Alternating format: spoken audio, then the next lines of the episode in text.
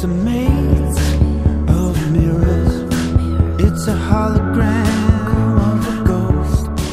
And you can't quite touch it. Which is how Arcade Fire. Nouveau disque. Valérie Roberts, bonjour. Allô Bernard, je suis tellement excitée de te parler de ça aujourd'hui. Ah, moi aussi, moi aussi. je sais que t'es fan autant que moi en plus. Ah oui, ah oui, vraiment beaucoup. Et on reconnaît leur son. Ça, ça me rassure. Parce que ça fait un petit bout qu'ils n'ont pas sorti d'album, eux autres, là. Ça fait un petit bout qu'ils n'ont pas sorti d'album, puis Everything Now, qui était le précédent, c'est pas nécessairement un disque qui avait eu beaucoup de succès auprès des critiques. En tout cas, je sais que le public, moi incluant, c'était un petit peu moins peut-être qui me plaisait de Arcade Fire. Là. Moi, je suis peut-être plus euh, old school, comme on dit, là, fait que je pense à Neon Bible, je pense à Funeral, les deux premiers disques de la formation. Nous, on les connaît beaucoup aussi grâce à The Suburbs, qui avait gagné, entre autres, le prix Grammy de l'album de l'année.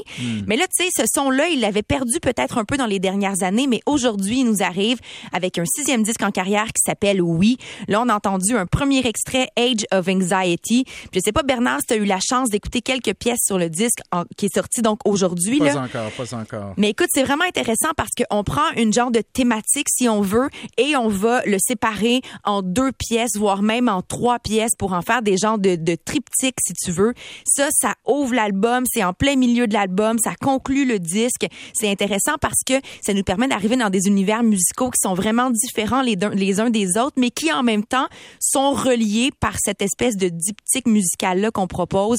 C'est vraiment chouette. Vous allez danser, vous allez planer un peu sur ce, disque-là. C'est fait par le même réalisateur qui a travaillé beaucoup avec Radiohead qui s'appelle Nigel Godrich. Je propose, Bernard, qu'on écoute un deuxième extrait qui Oui. s'appelle End of the Empire.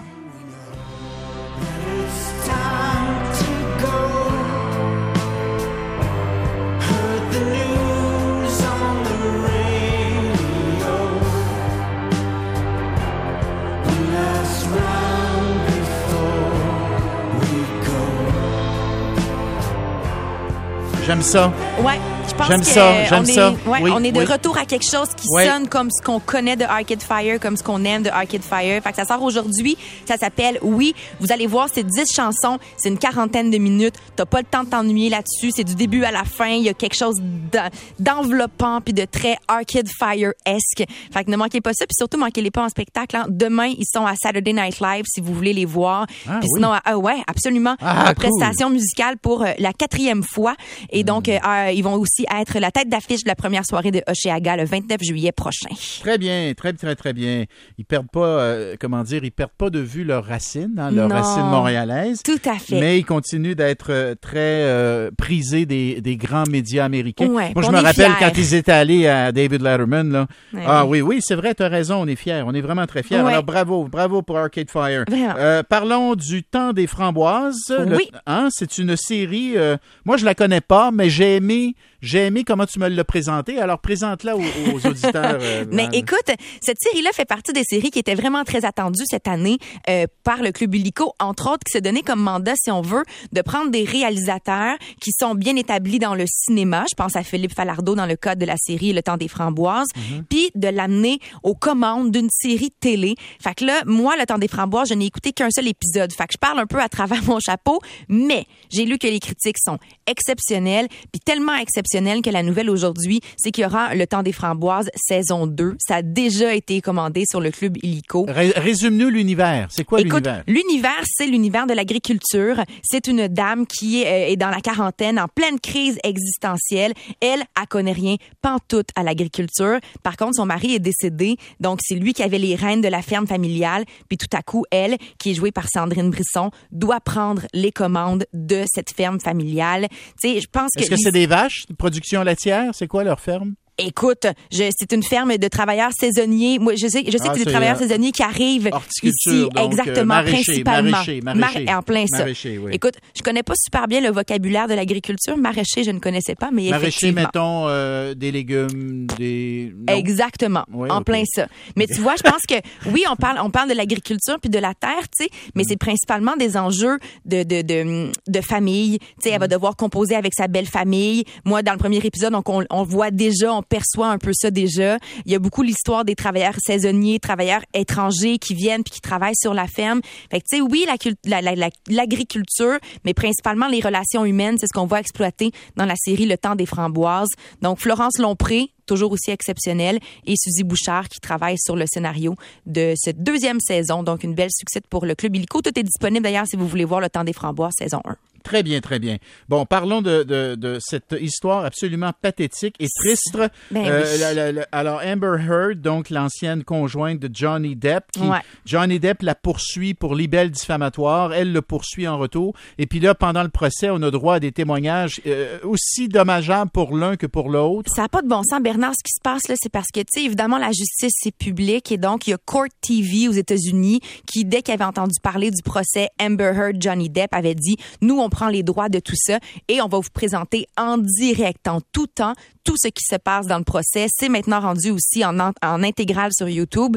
Puis tu vois, ça donne lieu à des affaires là, comme cette semaine, même hier, Amber Heard en larmes, qui raconte tous les sévices, le viol que lui aurait fait subir Johnny Depp, toute la rage que lui avait, euh, qui était évidemment, euh, tu sais, de, de- euh, plus forte parce qu'il consommait beaucoup d'alcool, beaucoup de drogue. Euh, en parle entre autres d'un séjour hier. Elle a parlé d'un séjour hier dans, en Australie, un mois, juste un peu après leur mariage en 2015, où il lançait des bouteilles puis des il l'aurait, canettes il dans l'aurait, le cou, Val. dans le visage. Val, Val, il l'aurait. C'est allégué. tu Parce as que, entièrement raison. Parce que c'est bien important ça, parce que honnêtement, l'un contredit l'autre. Moi, je sais plus qui croire là-dedans. Je ne sais plus qui croire. Je sais plus qui dit la vérité. Ça se peut que la vérité soit quelque part entre les deux. On Ouais. sait qu'il y avait un problème de consommation, ça c'est Ça, clair. c'est- ça, c'est clair. ça c'est avéré. Ouais. Maintenant, est-ce qu'il a porté les coups qu'elle allègue? Parce que lui a témoigné déjà euh, la semaine passée ou la Tout semaine à d'avant. fait. Il a dit c'était elle la violente. C'est elle qui m'a frappé avec la bouteille et tout le reste. Elle, elle dit maintenant qu'il l'a carrément violée là. Tout à fait. Écoute, c'est vraiment là, ce qu'on voit devant nous là, c'est ils lavent leur linge sale en public, c'est de c'est de, de- une thérapie de couple qu'ils font qui se, qui qui est en- qui est directement dans un procès, Euh, c'est de la violence conjugale, c'est de la brutalité, c'est des c'est une relation extrêmement toxique.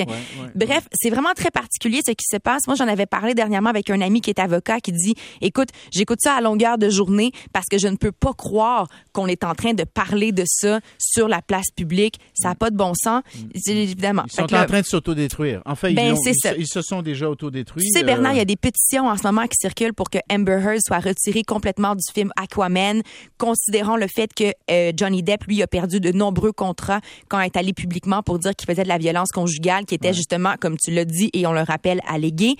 Bref, ça poursuit, ça se poursuit encore cette semaine. là. Ça a été vraiment les, les Amber Heard qui a décidé de, de, de témoigner donc euh, de ces jours d'enfer euh, qu'elle a vécu avec Johnny Depp.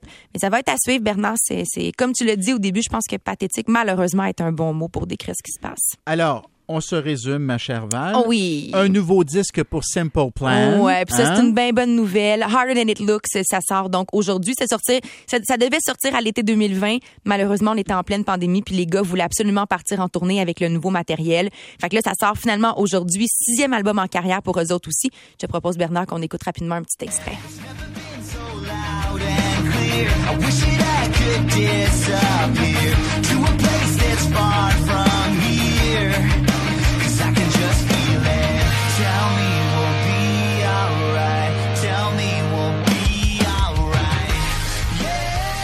Donc, si vous êtes des fans, vous allez vraiment triper là-dessus. là. Honnêtement, j'ai écouté quelques extraits ce matin. Ça sonne comme Simple Plan. T'sais, vous pouvez pas vous tromper, c'est sûr et certain.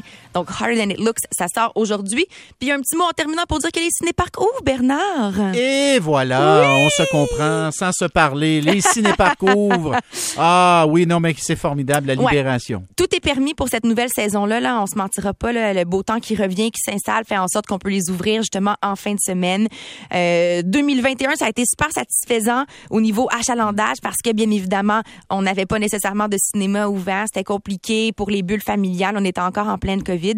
Mais là, cette fois-ci, idéalement, on va bien s'en sortir euh, une fois de plus, puis on va pouvoir avoir accès à des billets. C'est vendu en ligne d'ailleurs pour la, la majorité des premières soirées, pour les premières fins de semaine. Réservez vos billets parce que il paraît qu'il y a beaucoup d'engouement, notamment à Harford, à Belle-Neige, dans les Laurentides, puis à Saint-Eustache. Valérie Roberts, merci. Je te souhaite un très beau week-end. Bon week-end à toi aussi, Bernard. Et merci à Larry Dufresne, Alexandra Pouliot, Marise Duchesneau et Sarah Moulcou qui nous a donné un coup de main à la recherche aujourd'hui. Merci à notre stagiaire Daphné Chamberlain qui a été là toute la semaine. C'était fort plaisant. Je vous souhaite un bon week-end tout le monde. Prenez soin de vous. À lundi.